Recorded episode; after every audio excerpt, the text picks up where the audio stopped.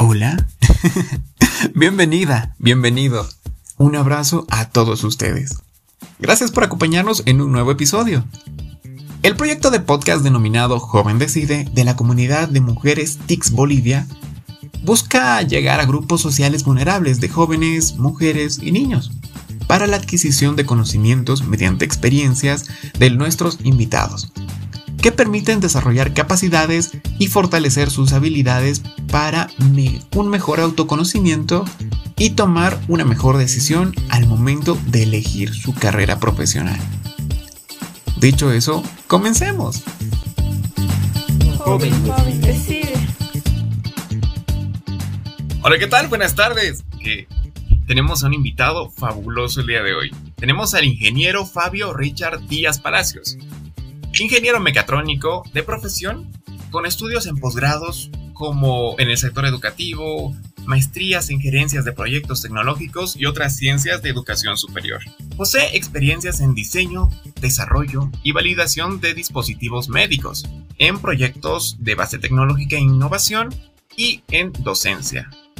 Entre sus principales logros tenemos el reconocimientos que destacan como el Premio Plurinacional de Ciencia y Tecnología, premios de investigación obtenidos por la ONU, premio al mejor mentor en la IEEE, eh, emitido desde Nueva York. Ah, y actualmente fue reconocido por la NASA Air 2020. Y para finalizar su cargo actual, en su cargo actual es director de la carrera de la Universidad Católica. ¿Qué carrera? Medicina. No, mentira. Ingeniería de ingeniería. ¿Verdad, ingeniero? Así es. ¿Cómo estás, Brandon? ¿Qué tal? Bienvenido. No, más bien muchas gracias a ti por, por esta invitación, ¿no? Para poder hablar algo sobre mi experiencia en la carrera como tal. Le vamos a hacer unas pequeñas preguntitas. ¿Le parece? Con todo gusto. Como primera, ¿a qué edad tal vez decidió estudiar su carrera? ¿O cómo se la presentaron? Bueno, en realidad creo que fue una serie de eventos, en este caso no desafortunados, sino afortunados, en el sentido que cuando yo ya estaba más o menos en la prepromoción, en la promoción, decidí optar por lo que era el área de ciencias exactas, que felizmente en mi colegio aún dividían a los estudiantes en función de una área de a la que te querías enfocar posteriormente en tu profesión. En este caso fue ciencias exactas y sabía de que yo iba a estudiar alguna ingeniería o alguna profesión relacionada a lo que es la ciencia y la tecnología yo ya estaba inscrito en lo que era ingeniería electromecánica o había pasado ya el examen de admisión. Y resulta que en una reunión con un amigo nos encontramos, él estaba estudiando medicina y me preguntó qué iba a estudiar, yo le dije electromecánica y ahí me dijo, ah, en la Universidad Católica. En ese entonces no tenía idea de que justamente el año en el que yo iba a ingresar a la universidad se había abierto ingeniería mecatrónica entonces fui inmediatamente porque siempre quise algo relacionado a la robótica, vi de que se había abierto esa carrera y me inscribí prácticamente unos días de iniciar clases. Es ahí donde, gracias a todo eso, es que yo decidí estudiar dicha carrera. Wow, entrar cuando se está lanzando la carrera, qué increíble.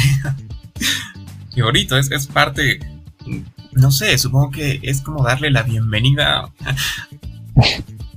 No, en realidad tiene sentido, ¿no? O sea, es haber formado de la primera generación de ingenieros mecatrónicos de Bolivia. Casualmente, dado que eh, salí por graduación por excelencia, tengo el honor, digamos, o, o la oportunidad de haber sido el acta número uno. Entonces, ser de esa generación que apostó por una nueva carrera, que apostó por ciencia y tecnología en un país en el que para ese entonces era ciencia ficción o todos decían, ¿de qué vas a trabajar después? Estamos hablando del año 2008 cuando ingresé. Eh, es, es, en un cierto sentido, o a mi parecer, formar parte de la historia. Bastante, y con los premios y reconocimientos que leímos a un principio, este, wow, no, ingeniero, yo quiero ser como usted cuando sea grande. es increíble, me encantó. A ver, pasemos a la siguiente preguntita. las expectativas de su carrera eh, son igual a las que cuando usted estaba en la etapa universitaria de pregrado, más referido a la en cuanto a la malla curricular. Bueno, en realidad no. Y hubo un cambio sustancial. Eh, yo ingresé, digamos, con la primera malla del 2008. Evidentemente, para ese entonces, y estoy seguro que todos mis colegas van a coincidir, no solo la universidad, sino Bolivia no estaba lista para esta carrera. Pues realmente, escucha, yo creo que un hito haberla creado, porque se requería laboratorio, se requería infraestructura, que para ese entonces no se tenía, incluso los mismos profesionales, ¿no? Yo no, no tuve eh, la dicha de tener ningún docente profesional en ingeniería mecatrónica. Sí tuve eh, eh, grandiosos docentes pero expertos en electrónica, en mecánica, en sistemas, en, las distintas áreas que compone esta carrera. Ya para el 2018 realizamos un rediseño curricular. Ya tenemos docentes incluso de profesión mecatrónica, se hizo un rediseño curricular en función a lo que se hacía en, otro, en, en otros países de renombre entonces, sin lugar a dudas, la carrera ha cambiado muchísimo a lo que es hoy en día de lo que yo ingresé a la misma. Entonces ahora es mucho más especializada. ¡Wow! ¡Qué, lindo! Pero 10 años a partir de eso, tuvieron que formarse de una manera terrible. Pero qué lindo, qué lindo que ahora sí se, pueda dar eh, o impartir el conocimiento por parte de, profesionales que, que realmente aborden la carrera como tal y ahora usted, Así es. a ser director de carrera, pues, lo, supongo que lo está manejando de manera estupenda. Qué lindo. Pero ahora, a ver, una pregunta más referente a la malla curricular. ¿Cuáles considera usted como materias realmente troncales o que le faltaron en su tiempo? Y que ahora sí están. Wow. bueno, yo creo, que, yo creo que en realidad materias que no habían en la malla antigua y que pues hoy en día son necesarias y obligatorias para convivir con esto de la nueva tecnología y que me hubiera gustado ver es por ejemplo eh, visión artificial que enfoca cómo el propio computador a través del uso de cámaras puede realmente eh, generar muchas más aplicaciones en torno a lo que llega a ser esta aplicación de tecnología. Entre otras, pues podría ser hasta incluso misma robótica, porque ahora robótica ya se utilizan otro tipo de dispositivos o equipos que para ese entonces hasta yo consideraba que eran irreales o que no podían llegar a nuestro contexto. Más allá de eso, pues no ha habido un tanto cambio como en la esencia y existencia de ciertas materias, sino más que todo en, el equipamiento, laboratorios o técnicas de aprendizaje como tal. Entonces sí hay muchas materias que me gustaría mencionar que yo hubiera querido pasar en ese entonces, pero creo que las principales, eh, en mi punto de vista, sí sería diseño superior de ingeniería, visión artificial y robótica como tal. Perfecto.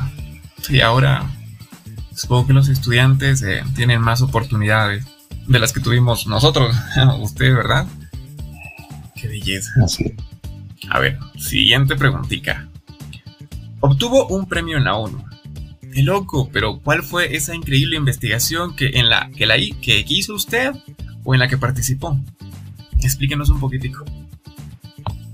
Bueno, el de la ONU fue con la Agencia de Asuntos Espaciales, que es con la ESA, que es prácticamente como si fuera la NASA, pero a nivel europeo.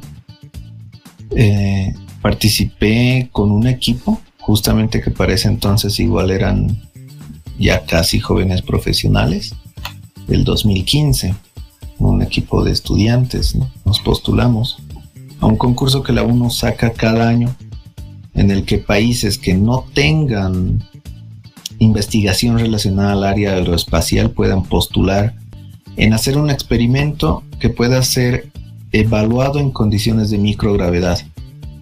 Lo que pasa es que en esta Universidad de Bremen, en el Instituto SARM, hay una torre altísima en la que si se, se lanza, por así decirlo, una cápsula, en la que dentro de la cápsula existe microgravedad, o sea, gravedad cercana a cero, como si estaría en el espacio durante 4 a 9 segundos. Pues de eso trata. Felizmente ganamos a nivel mundial la convocatoria, nos fuimos a Alemania en 2015 a realizar todas estas pruebas y da la casualidad que con algunos de ellos y nuevos integrantes decidimos volver a postular el año pasado, el 2020, y volvimos a ser ganadores de esta convocatoria. Pero por la pandemia nuestro viaje se postergó y, va a ser en realidad por el mes de febrero del próximo año. Uy, qué pena. Bueno, pero igual, ya falta poquito. No falta mucho. Eh, eh, eh, repítame esto, por favor. Dice que cada año se puede postular. Sí, lanzaron convocatorias cada año. Solo hubo un, cese, el año pasado no hubo ninguna convocatoria y creo que este tampoco hubo por, por la pandemia. En realidad nosotros ganamos la convocatoria del 2019. Teníamos que viajar, hubo problemas y recién vamos a viajar en febrero. Pero normalmente sí se abren esta convocatoria cada año. Ah, qué lindo. Y chicos que nos escuchan, esto es importante destacar. Revisemos, busquen, investiguen.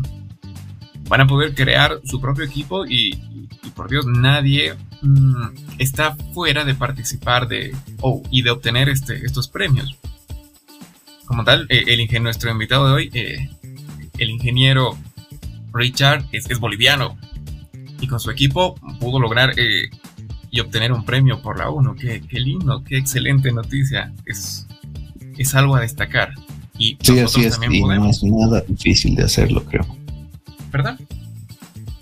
Que creo que realmente no es difícil, que, que como tú lo mencionas, es, es, simplemente postular, tener una idea y, y aprovechar las oportunidades. Exacto, hay, hay, que ponerle ganas, empeño y pasión a nuestras carreras. Y como tal, se trabaja en equipo todos podemos, todos aportamos con algo. A ver, ahora explíquenos algo que tal vez eh, mucha gente de la que nos escucha no, no sepa. ¿Qué es la IEEE? E? Bueno, la IEEE, e, justamente IEEE, e, como se lo menciona, es el Instituto de Ingenieros Eléctricos y Electrónicos más grande del, del, mundo. Pero ya no solo se limita a lo que es la ingeniería eléctrica y electrónica, como su nombre lo dice, sino ya es de ingeniería en general. Tenemos capítulos o grupos desde pues ingeniería civil hasta lo que llega a ser ingeniería biomédica, ingeniería mecatrónica, ingeniería industrial, ingeniería ambiental, ingeniería química, de telecomunicaciones y de sistemas, etcétera, etcétera, etcétera. Eh, ¿En qué se basa? Pues básicamente este grupo de ingenieros, este instituto de ingenieros a nivel mundial, pide de que la mayoría de las universidades tengan sus ramas estudiantiles. Entonces, esas ramas estudiantiles, que es un grupo de estudiantes que quiere hacer ciencia, innovación, proyectos o simplemente investigar o formar parte de este grupo, se reúne y empieza a hacer capítulos. Entonces, por ejemplo, en la Universidad Católica tenemos la rama UCB, La Paz, y dentro de ese grupo de estudiantes se tiene distintos capítulos, digamos el capítulo RAS, que es Robotic and Automation, Society, es una sociedad que se enfoca solo en robótica y automatización. El MBS en medicina y biología. El, no sé, SPS en procesamiento de señales, en comunicación, el COMSOC, en telecomunicaciones. Y así se van generando capítulos en distintas áreas de la ingeniería multidisciplinariamente, no relacionados a una carrera, sino un grupo de estudiantes que quiere trabajar en eso. Y es de esa rama de la que yo llegaría a ser el tutor en la rama de la Universidad Católica. Eh, eso es a grandes rasgos lo que llegaría a ser la IEEE. Buenísimo, pero usted recibió un reconocimiento, ¿verdad? Pero el reconocimiento es como tutor.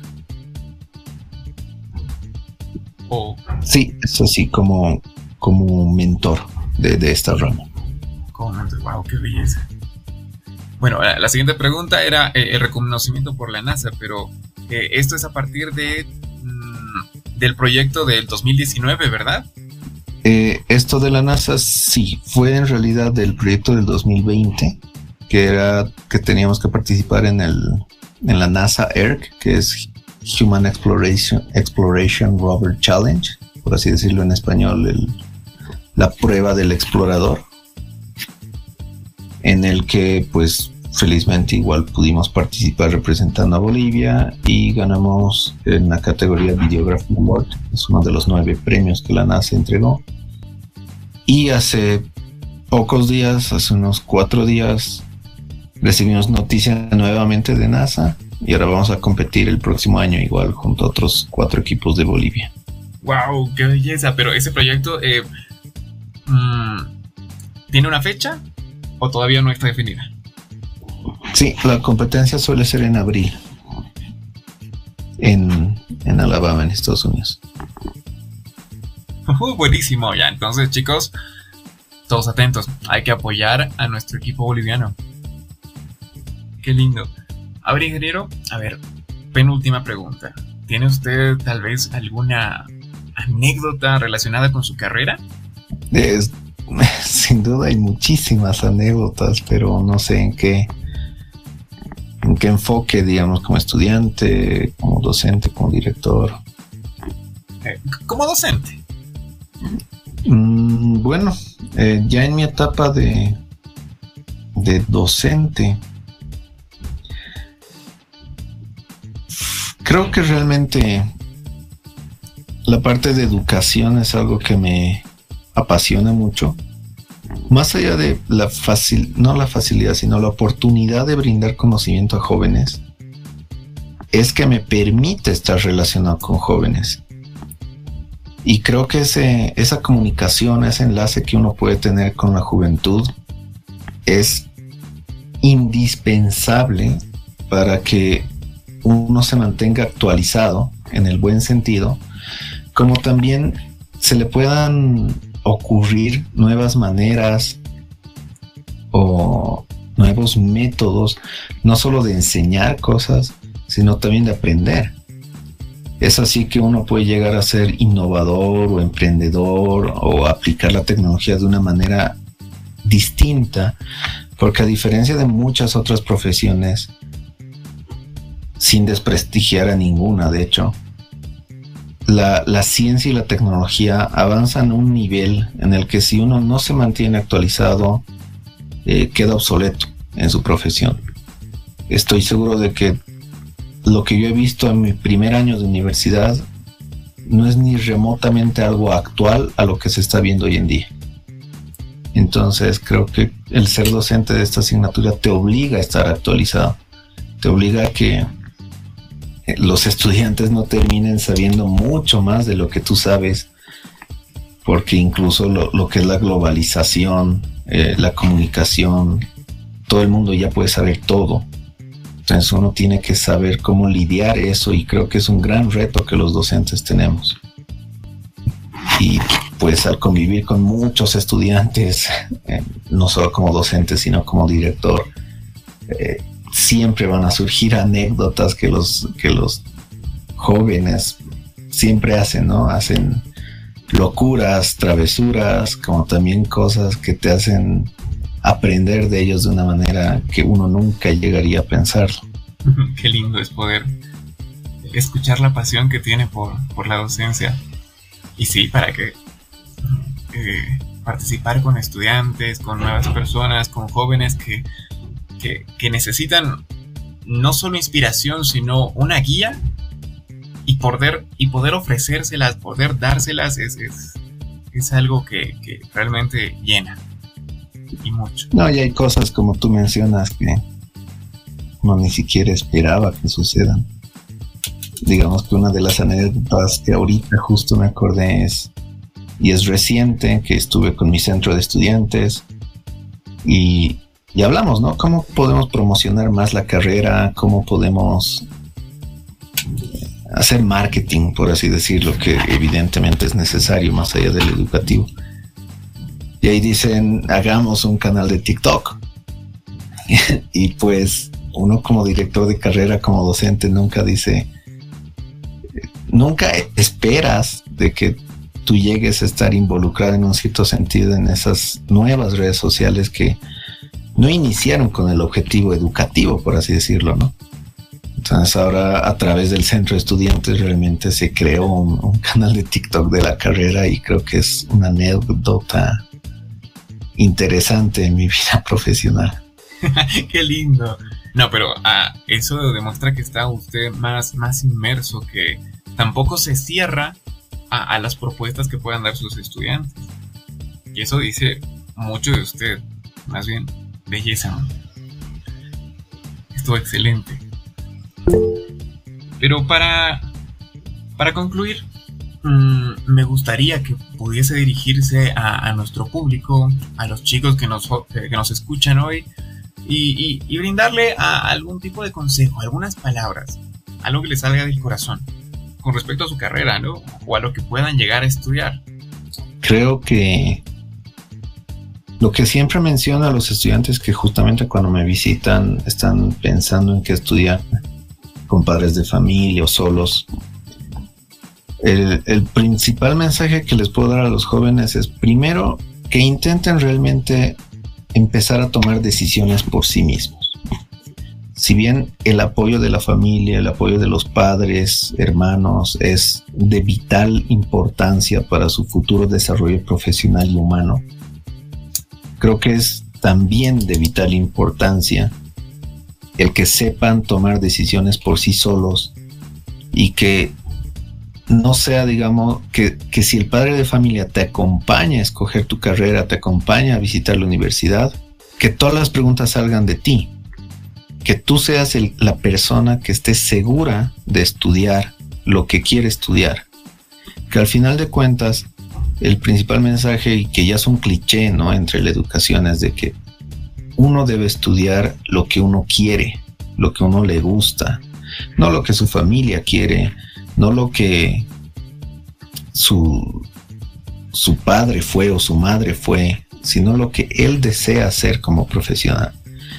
Porque a diferencia de muchas otras decisiones que uno va tomando a lo largo de la vida, la profesión es uno de los pilares fundamentales que definen no solo tu, tu profesión como tal, sino tu forma de vida, porque cada carrera tiene una distinta forma de vida de afrontar dicha profesión. Entonces, si ustedes hacen lo que quieren y hacen lo que les gusta, sin lugar a dudas van a hacerlo bien. Y, y es en ese sentido en el que deben dejar de preocuparse de si son buenos o malos para algo, y más enfocarse en si ustedes quieren ser buenos o si les gustaría ser buenos. Y con seguridad que lo van a poder conseguir. Oh, qué bonito. Tiene toda la razón. Y chicos, aprovechen los que están en, en la prepromoción, en la promoción, eh, o, simplemente se dieron este año para averiguar y, ver qué, existe a, lo que pudieran hacer, cómo pudiesen aportar al mundo, porque ya no es solo a Bolivia, es a, todo el mundo. Estamos tan interconectados que, llegamos a, aportar de alguna forma u otra a, la humanidad completamente. Rescato mucho lo que dice el ingeniero en que hagan lo que les guste.